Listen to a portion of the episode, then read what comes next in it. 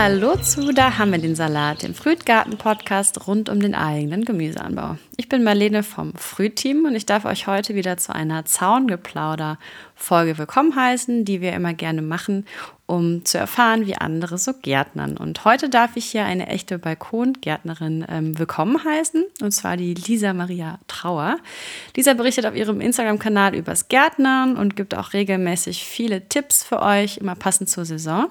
Und sie hat auch schon ein Buch über Urban Gardening geschrieben, worüber sie wahrscheinlich gleich mehr erzählen wird. Äh, herzlich willkommen. Schön, dass du dabei bist. Hi, hallo. Ja, super schön, dass ich damit dabei sein darf. Freue mich voll. Zu Anfang, stell dich doch gerne mal vor. Also, wer bist du so? Wo gärtnerst du so? Ähm, warum gärtnerst du? Ja, ähm, ich bin Lisa, bin 35 und ich wohne in Wien und mein Balkon ist im sechsten Stock, auf dem ich gärtner. Und der ist ja eigentlich gar nicht so klein, also zwei mal fünf Meter, so zehn Quadratmeter. Aber es passt ganz schön viel drauf. Und das mache ich jetzt. Also wir wohnen hier in der Wohnung seit äh, acht Jahren, ja. Und seitdem mache ich das wirklich selber sehr aktiv. Ja, dann noch zu uns. Also ich wohne hier mit meinem Freund und mit meiner kleinen Tochter, die ist drei. Und mittlerweile macht es auch voll viel Spaß, mit ihr zu garteln und ihr einfach so sie in die Welt des Gärtnerns irgendwie reinzubringen. Und wenn es nur kleine Samen sind, die sie in irgendwelche Löcher reinstopft, voll süß. Und ja, also ich habe das Gärtnern immer von Kindheit an schon mitbekommen, weil ich äh, beide Omas von Mama und Papa immer im Garten beobachten konnte, ob beim Unkrautjäten oder Tomatenpflanzen einsetzen, was auch immer. Ich habe immer schon gewusst, woher Gemüse und Obst kommt und wir haben einen Garten gehabt und als Kind im Sommer in den Sommerferien voll viel im Garten verbracht, Zeit verbracht. Und das will ich bei meiner Tochter auch so machen. Also von Anfang an und man, wenn, wenn man damit aufwächst, hat man schon so ein Gefühl oder ja, das bekommt man einfach nicht mehr raus, nicht mehr weg, weil man einfach weiß, wie schön die Natur ist und man ist schon von Anfang an mit der verbunden. Und ja, auch wenn man dann zwischenzeitlich, wenn man auszieht, jugendlich ist und rebelliert und was auch immer, dann immer nur an Partys denkt und Natur überhaupt nicht cool und ich will in der Stadt bleiben und wie auch immer. Aber irgendwann kommt man zu den Wurzeln dann wieder zurück und das fand ich voll schön und ja, das immer so, ja, das Feuer wurde einfach wieder entfacht, sobald man den ersten Balkon dann auch mit der eigenen Wohnung hat. Und auf deinem, wo ihr, also ihr lebt jetzt seit acht Jahren und von Anfang an mhm. hast du dann auch angefangen, den für deinen Gärtnern umzubauen oder wie war da so der Prozess? Ja, also wir waren zuvor in einer Wohnung ohne Balkon, also die erste eigene Wohnung mit Partner. Und da war kein Balkon. Wir hatten einen Blumenkasten, den habe ich halt bis zum Geht nicht mehr ausgenutzt. Und wir haben auch versucht, in der Wohnung Tomatenpflanzen zu ziehen. Und im Sommer haben wir alle Fenster offen gelassen, damit irgendeine Biene einfach reinkommt, um unsere Tomatenpflanzen zu bestäuben. ja, ein paar waren drauf, aber es war halt einfach, es ist ganz was anderes, wenn man einen Balkon hat als in der Wohnung. Das geht einfach wirklich nicht. Aber es war von Anfang an klar, die nächste Wohnung muss ein, ein Balkon, Terrasse oder ein kleines Gartenstück dabei haben. Und ja, wo wir eine neue Wohnung hatten, war der Balkon schon von vornherein durchgeplant, wo was hinkommt, welches Beet und dass alles irgendwie Platz hat. Ja. Vielleicht kannst du ja dazu mal ein bisschen was sagen. Ich denke mal, das interessiert bestimmt einige, die hier gerade mhm. zuhören. Also, wie kann man sich denn deinen Balkon vorstellen? Was hast du so für äh, Gefäße, in denen du gärtnerst? Bist du da auch total vertikal unterwegs, um möglichst viel anzubauen? Und vielleicht, wie viel mhm. Licht hast du auch? Also, hast du so einen Südbalkon oder wie ist das bei dir alles so ausgerichtet? Ja, also wir haben wirklich pure Sonne von früh bis spät. Es ist schön, aber im Sommer wirklich so heiß. Also mein Thermometer, dann hat es schon durchgeknallt, also der funktioniert nicht mehr. Und man kann im Sommer auch wirklich erst ab 18, 19 Uhr draußen die Zeit verbringen, weil es so, so heiß ist. Hat Vorteile und Nachteile. Und ja, cool ist es bei uns halt, dass wir keinen Balkon über uns haben. Somit, wenn es regnet, bekommen alle Pflanzen Wasser ab. Also wenn es regnet, muss ich zum Glück mal nicht gießen. Und was ich alles am Balkon habe, wir haben ja sechs so kleine Mini-Hochbeete, so 40 mal 80. Und das sind so die, die Hauptbeete. Dann haben wir noch ja so Töpfe mit Bäumen. Nicht unbedingt spezielle Balkonbäume, aber sie tragen trotzdem Früchte, sie bleiben halt klein. Dann ja Brombeer, Himbeere und Weinrebe, die sind extra in, in Tontöpfe. Und ja, sonst Terrakotta-Töpfe. Immer, es wird immer zu viel jedes Jahr. Also man nimmt sich vor, okay, man bepflanzt nur das, was man hat und dann landet irgendwie mehr im Wagen, im, im, im Einkaufswagen oder man setzt viel zu viele Setzlinge an und dann kramt man noch irgendwelche Tontöpfe hervor, die man dann befüllt und ja, mein Freund, der regt sich immer auf, weil immer, wenn er von A nach B will, am Balkon über hunderte andere Sachen stolpert. Aber ich will auch nichts wegschmeißen. Also ich stopfe das dann irgendwo noch hin, wo Platz ist und es wächst dann halt vor sich hin.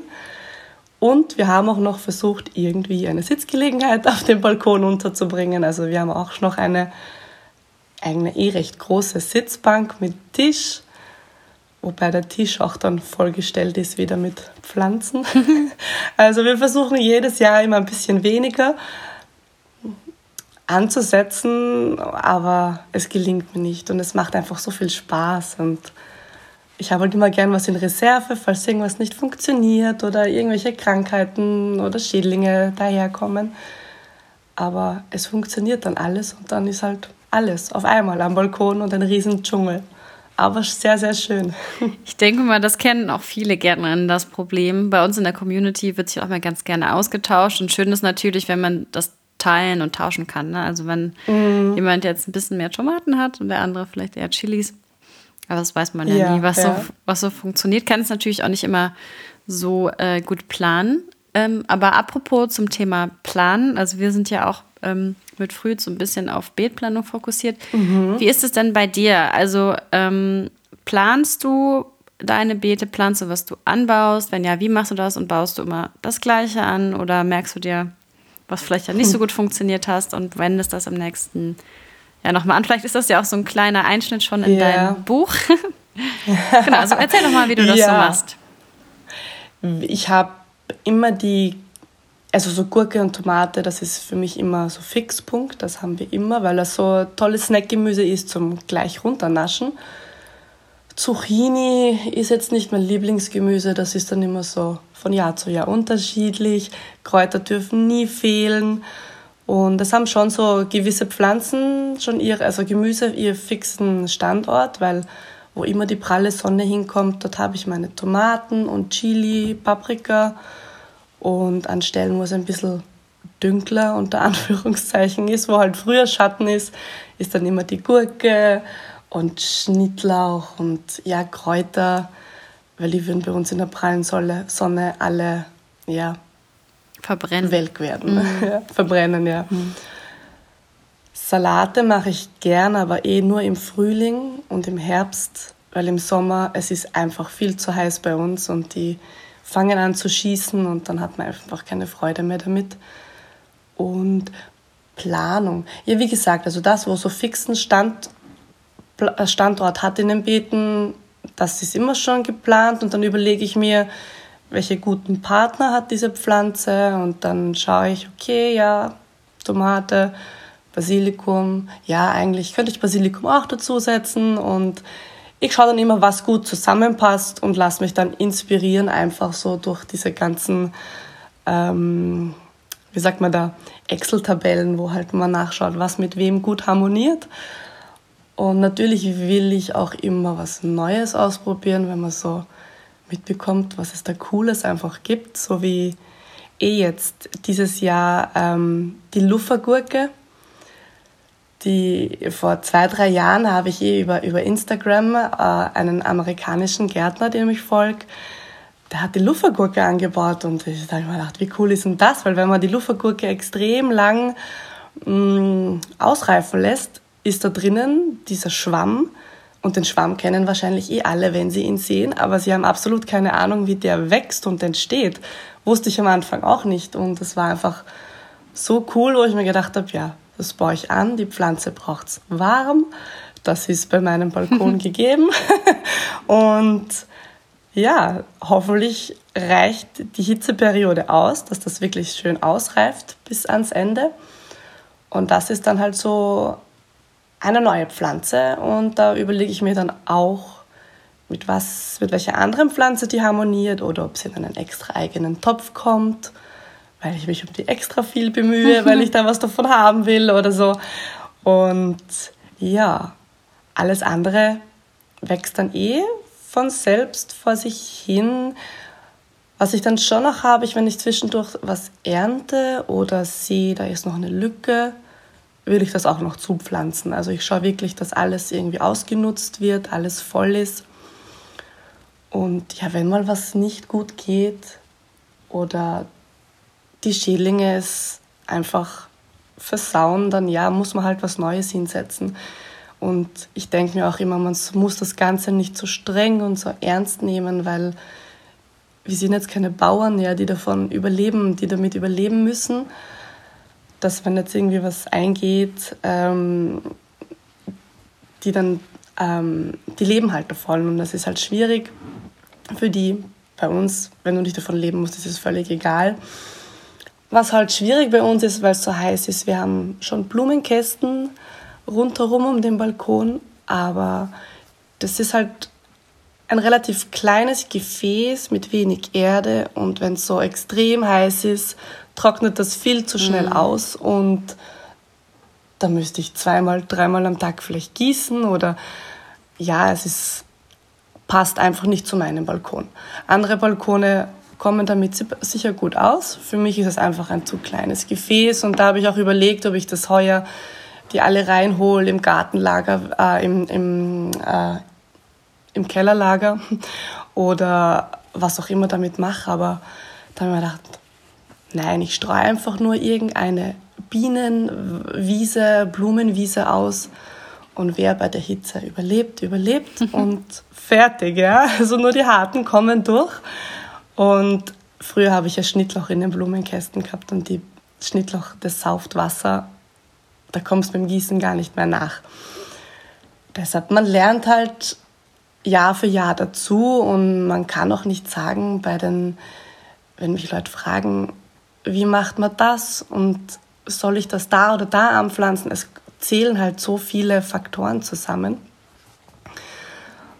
Eben, ob es schattig ist, ob es sonnig ist, wie groß sind die Gefäße, ist es heiß, ist es kühler, wie auch immer. Also es ist von jedem Balkon von der Lage abhängig und auch, ja, ob du Wind über dir hast, ob du viel gießen kannst. Das ist, man hat nicht so ein Rundum-Rezept. Man muss mhm. einfach ausprobieren von Jahr zu Jahr. Ja, einfach ausprobieren. Das, mhm. ich, ich, ich würde fast behaupten, dass es in jeder Podcast-Folge einmal gesagt wurde oder als Tipp genannt wurde.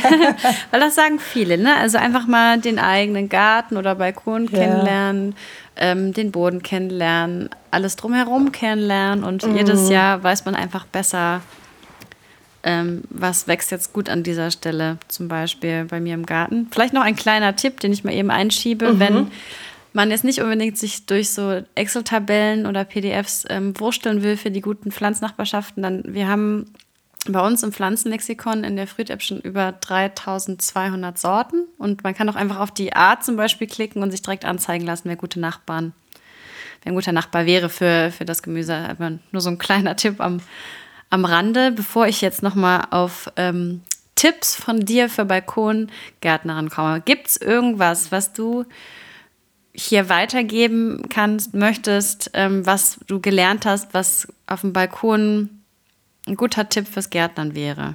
Mm, sich nicht zu viel vornehmen. Auch wenn man viele schöne Sachen im Gartencenter sieht oder in Büchern, wenn man noch nie was mit Garteln zu tun hatte oder mit Balkon oder, oder mit Heranziehen von, von, von äh, Gemüse und Obst, ich würde nicht zu viel auf einmal machen, weil es vielleicht überfordert und dann die Freude verloren geht. Also es ist voll wichtig, dass man Spaß an der Sache hat. Wenn was nicht so funktioniert, das nicht so ernst oder so äh, zu nehmen und mit wenig anfangen, dann hat man immer die Übersicht und wenn dann wo irgendein Problem entsteht, kann man das gezielt lösen und dann kommt nicht schon das nächste nächste Problem von anderen Sachen. Also wenn man wirklich zu viel hat, verliert man den Überblick vielleicht und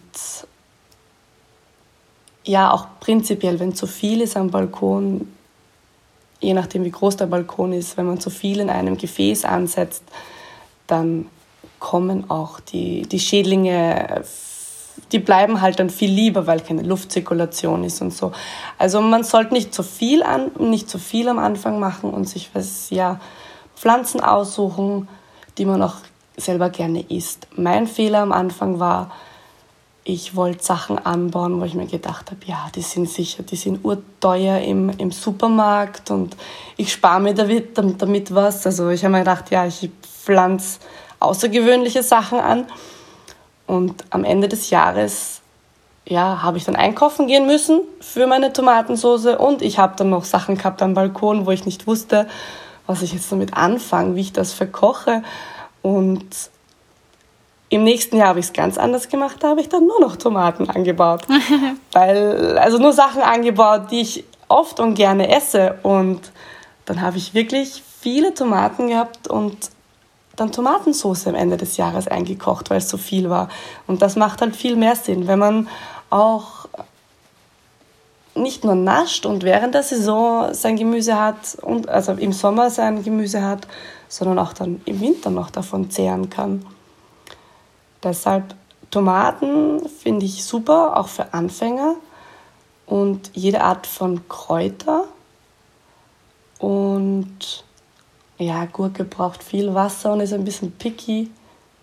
Aber Kräuter würde ich auf jeden Fall immer machen. Das habe ich am allerliebsten, weil die kann man das ganze Jahr lang halt ernten und ich würde sie wirklich regelmäßig ernten, viel ernten und das dann einfrieren, trocknen lassen, in Öl einlegen und da hat man dann noch so viel im Winter davon und so ein bisschen Kräuter, das macht einfach so viel aus im Salat oder auf einem Brot mit am faden Aufstrich oder einem langweiligen Aufstrich sind so Kräuter drauf, das peppt alles auf. Also wer anfangen mag, einfach mit dem Gartel mal mit Kräuter. Das geht auch in einem Blumenkasten, einfach irgendwas Kleines und sich dann Jahr für Jahr äh, steigern. Man kann am Anfang eh gleich die Tomate mit Basilikum, passt gut zusammen. Im nächsten Jahr dann ja Gurke, ach, was gibt's noch alles? Erdbeer und Himbeer habe ich immer draußen, weil das wie man hier in Wien so sagt, Akmade Wiesen. Es, ist, es geht von selber, weil man muss sich nicht viel drum kümmern und im nächsten Jahr ist es wieder von selber da. Man muss es nicht jedes Jahr neu ansehen und man hat immer was zum Naschen. Auch äh, äh Riebisel oder Johannisbeere, Brombeere, also so fertige Obststauden würde ich auch empfehlen. Ja, sind praktisch auch als Sichtschutz, wenn man irgendwie nahe den Nachbarn hat. Und ja, wenn man Kinder hat, so wie ich jetzt, meine dreijährige Tochter, die dann so in der Phase sind, dass sie nur nackte Nudeln essen und sonst nichts. Und dann willst du ihnen irgendwie Vitamine reinbringen in die Kleinen. Himbeeren vom Supermarkt isst sie nicht, aber wenn sie sie pflücken kann selber, isst sie alle auf einmal. Mhm. Und da muss man sie dann echt stoppen, weil wir hatten so viel Himbeeren letztes Jahr und die hat da massenweise Himbeeren runtergenascht. Mhm. Und das ist einfach dann, das zeigt mir, dass es alles richtig ist, wenn man es mhm. selber ansetzt, selber am Balkon hat und die Kinder dafür so begeistern kann. Du hast ja ein bisschen auch darüber gesprochen, so im Winter Gärtnern und so. Gärtnerst du ganzjährig und wenn ja, schützt du dann dein Gemüse mit irgendwie Hauben oder so im Winter? Ähm, früher habe ich schon immer auch im Winter ähm, Salate oder auch Radieschen angesetzt. Aber ich muss sagen, jetzt wo ich die Tochter, meine Tochter habe, ging das ein bisschen unter, im Winter auch was zu machen. Da war ich froh, wenn ich irgendwie so den Sommer über alles unter einen Hut bekommen habe. Aber ich will Winter auf jeden Fall wieder was ansetzen. Und ja, Haube drüber nicht wirklich. Ich setze es ein und denke mir, was kommt, das kommt. Und in der Stadt ist es prinzipiell immer wärmer als am Land. Also wenn es irgendwie heißt Frost und so auch immer. An der Hauswand in der Stadt, es überlebt viel mehr, als man glaubt. Also es ist zwar für uns gefühlt sehr kalt, aber viele Pflanzen überleben das locker und halten einen Winterschlaf. Und sobald es dann irgendwie wärmer wird im Februar, siehst du dann auf einmal alles raussprießen aus der Erde. Deshalb, wenn man Samen über hat, ich würde auf jeden Fall immer die Beete irgendwie mit irgendwas ansetzen, was kälteempfindlich, also nicht, was nicht kälteempfindlich ist, genau. Und abdecken speziell tue ich es nur dann nach Weihnachten. Das mache ich immer, wenn ich meinen Weihnachtsbaum in Stücke schneide und die, die Reisigzweige auf die Beete verteile. Und dann kommt immer der große Schnee, Jänner, Februar, und dann liegt der Schnee auf dem Reisig drauf und nicht direkt auf der Erde. Und ja, ich denke mir schon, dass das viel hilft und bringt, weil halt dann der Schnee nicht direkt auf der Erde drauf liegt und das so durchfriert. Das ist so der einzige Schutz, den ich habe. Auch bei Erdbeeren. Ganz am Anfang habe ich noch diese Kokosmatten und, und Fliese und alles gekauft und die, die Bäume eingepackt, abgedeckt, die Erdbeeren. An irgendeinem Jahr habe ich es vergessen, bin ich dazu gekommen oder es war dann zu spät, weil es auf einmal geschneit hat. Und es hat trotzdem alles überlebt. Also da habe ich mir dann auch gedacht, so okay, ich lasse das mal ganz bleiben. Was überlebt, überlebt. Und es hat bis jetzt alles überlebt, den Winter. Also das ist, kann nicht sagen, dass irgendwas eingefroren wäre. Nö. Also die Bäume sprießen jetzt mhm. gerade alle, treiben alle aus, Erdbeeren sind alle da. Wir haben auch mal ja. zum Thema Wintergemüse mit Wolfgang Palme eine Podcast-Folge aufgenommen, der ja auch daran forscht, dass echt mhm. viel Gemüse viel härter im Nehmen ist, sage ich mal, was ja. so Temperaturen angeht. Das finde ich auch total interessant, dass man da einfach ganz Fall. viel nochmal durchdenken kann. Und da passt, finde ich, auch ganz, wieder, ganz gut wieder dieses Thema ausprobieren. Also, ähm, dass eine Tomate einfriert, das ist einem ja irgendwie schon dann klar. Und das hat man vielleicht auch mm. mal mhm. erlebt, wie die äh, Pflanzen aussehen, wenn man die ein bisschen länger stehen lässt. Aber sonst finde ich auch, dass man da immer ganz gut schauen kann, ne, was braucht denn eigentlich mein Standort? Weil je nach, je nach Standort ist es dann ja auch nochmal auf dem Balkon vielleicht auch unterschiedlich. Ja, ich denke mir auch alle Sachen, die nicht so wärmebedürftig sind und schon vor Mai rausgesetzt werden können, ist ein Versuch wert, sie einfach mal draußen zu lassen. Und viele Kohlsachen, Kohl, Kohlsorten funktioniert wunderbar über den Winter. Dann habe ich noch eine letzte Frage für dich mitgebracht. Und zwar habe ich gesehen ähm, auf deinem Kanal, dass du Vermiculit ich hoffe, ich spreche das richtig aus, genutzt ja, hast. Und das ist ja besonders, also gerade sind alle ja in dieser Anzuchtphase. Und da habe ich gesehen, da hast du so Experimente gemacht und ich dachte, du kannst da mal ja. kurz drüber berichten, weil es bestimmt auch viele interessiert. Also was ist das eigentlich und was hast du da mit ausprobiert? Ja, Vermiculit, mir war es nie so bewusst, was es wirklich ist. Also ich wusste, dass immer so, so Steinchen auch in Anzuchterde drinnen ist oder dass die ganzen Gärtner das über ihre, ihre Setzlinge oben drüber streuen. Und dann habe ich mal aktiv ähm, gesehen, wie das wer nur in Vermiculit ansetzt. Und dann habe ich mir gedacht, okay, jetzt recherchiere ich mal ein bisschen und schau mal überhaupt, was das ist. Also ich kannte es immer vom, vom Sehen und dann habe ich halt gelesen, es ist ein Mineral, das wird gepufft oder mit, mit Hitzeeinwirkung pufft es auf und dann wird es total leicht, so wie Popcorn und es ist in der Erde vermischt, macht es die Erde lockerer, hält auch die Feuchtigkeit, gibt Feuchtigkeit wieder ab. Also es ist die Eigenschaft, die es hat, ist perfekt für die Anzucht, weil da muss immer alles gleichmäßig feucht sein, viel Sauerstoff, damit die Wurzeln da gut wachsen können. Und ja, bei der Recherche fand ich es total lustig, dass es auch sehr viel in der Reptilienanzucht, äh, Reptilienzucht, Vermehrung verwendet wird, weil halt die Eier von den Reptilien auch eine so eine feuchte, gleichmäßige Umgebung brauchen. Das fand ich einen lustigen Fun Fact. Aber ich habe das dann probiert im purem Vermiculit, hat funktioniert und ich habe es auch versucht also in dem Versuch, in dem Experiment in normaler Anzuchterde, in Anzuchterde mit Vermiculit gemischt und dann pures Vermiculit. Und im purem Vermiculit war das Wurzel, Wurzelwachstum enorm. Also in der gleichen Zeit haben die, ich glaube, sogar doppelt so lange Wurzeln gebildet, weil eben der Sauerstoff da war. Es war alles so locker und sie, sie konnten sich einfach gut entwickeln. Und da habe ich gemerkt, dass einfach Anzuchterde, wenn sie immer feucht sein muss und nass, dann wird sie so, so matschig, so klebrig und ja, da kommt einfach nicht so viel Sauerstoff durch, wie es eigentlich nötig wäre. Und im Gemisch natürlich ist es 50-50. Natürlich viel äh, Sauerstoff auch durch das Vermiculit. Und ich fand halt die 50-50-Variante, ich weiß, irgendwie brauche ich trotzdem Erde zum Ansetzen von Settlingen. Jetzt nur die Samen in so Mineralgestein reinzulegen, ja, kann man machen, aber ich brauche auch irgendwie so die Verbindung zu der Erde, zum Substrat schon auch noch. Und ich glaube, es ist auch preislich dann die Anzuchterde doch günstiger. Aber wenn man es einfach mischt, ist es ein guter Mix. Und bei dem bin ich jetzt auch geblieben. Alles, was ich bis jetzt angesetzt habe, war ein Anzuchterde-Vermiculit-Gemisch.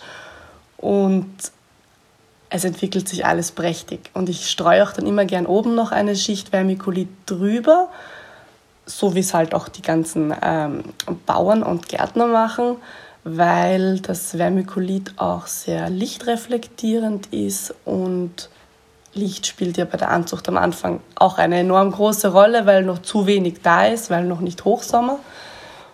Und das fand ich einfach die Eigenschaften voll interessant. Also es ist ein Game Changer und jetzt, wo ich mich auch so ja, recherchiert habe, sind viele, glaube ich, dieses Jahr auf, auf den Geschmack gekommen oder ja, ich finde es lustig. Ich habe es immer gewusst, dass es drin ist in der Anzuchterde, aber ich habe es nie so wahrgenommen, aktiv. Interessant wäre dann ja auch, wenn du es wenn quasi umpflanzt. Ne? Also ich kann mir vorstellen, mhm. wenn man mhm. rein ohne Anzuchterde das nutzt, dass dann vielleicht die Umgewöhnung verrückt ist für die Pflanze. Das kann man, das muss, müsste man mal ausprobieren und auch die Nährstoffzufuhr. Mhm. Ne? Also da müsste man ja vielleicht auch dann mit angereichertem Wasser oder so arbeiten, wenn man gar keine Anzuchterde hat? Oder hat das an sich, gibt das auch Nährstoffe ab an Nein, Nährstoffe hat es gar keins, aber am Anfang braucht es auch gar keine. Am Anfang ist nur wichtig, dass sich Wurzeln bilden. Und wenn dann viele Wurzeln da sind, dann kann man düngen oder halt Nährstoffe zuführen. Ich habe dann meine, meine Experiment-Radieschen waren das übrigens, alle ausgesetzt und da ich hatte nicht das Gefühl, dass die dann irgendwie gestresst waren oder so. Natürlich ist beim Umsetzen immer ein kleiner Stress für die Pflänzchen da, aber dass die jetzt geschockt waren, dass auf einmal Erde da ist, sie haben sich sicher gefreut über die Nährstoffe in der Erde. also Win-Win, ja. Also natürlich war, waren sie in einem neuen Substrat, aber sie haben auch dann jetzt Gas gegeben, weil halt sobald Nährstoffe da sind, dann geht's los für die. Und ja, ich habe halt auch mich in, in, in die Richtung halt voll viel jetzt gerade informiert und recherchiert, dass es deshalb wichtig ist, am Anfang sich aufs Wurzelwerk so zu fokussieren, weil wenn das mal da ist, dann geht dann später die Nährstoffaufnahme viel einfacher, als wenn jetzt die Wurzeln am Anfang so ganz wenig zögerlich wachsen, nicht wirklich werden, dann topfst du sie um, dann ja, hat die Erde viele Nährstoffe, aber die Wurzeln sind einfach zu schwach oder zu wenige, um das alles aufzunehmen. Natürlich wächst das Pflänzchen, ja, das ist jetzt schon alles dann äh, Nörgeln auf hohem Niveau und so. Also es funktioniert auch auf ganz normaler Weise. Aber ich liebe es halt herum zu experimentieren und es immer ein bisschen zu verbessern oder ja, manchmal bin ich auch zu perfektionistisch. und ja, ich glaube, es ist aber schon ein super guter Tipp fürs Ende, weil also ich bin auf jeden Fall mhm. überzeugt, das mal auszuprobieren. Ich habe das vorhin gesehen und dachte, wow, das soll man auf jeden Fall mal checken dieses ja. Jahr für die Anzucht, besonders wenn man jetzt ja noch, also man hat ja mit vielem schon angefangen, aber vieles kommt auch noch.